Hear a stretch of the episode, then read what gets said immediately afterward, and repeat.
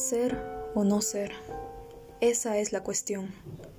¿Qué es más noble para el alma? ¿Sufrir los golpes y las flechas de la injusta fortuna?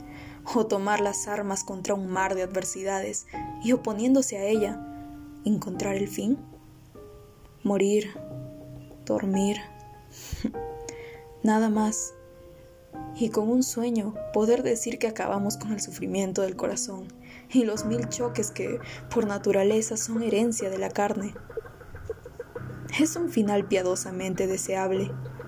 Morir, dormir, dormir, quizás soñar.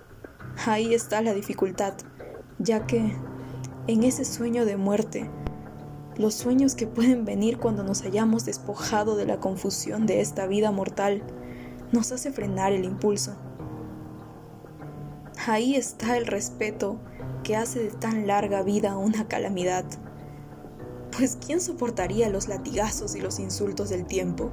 La injusticia del opresor, el desprecio del orgulloso, el dolor penetrante de un amor despreciado, la tardanza de la ley, la insolencia del poder y los insultos que el mérito paciente recibe del indigno, cuando él mismo podría desquitarse de ellos con un puñal quejarse y sudar bajo una vida cansada por el temor a algo después de la muerte.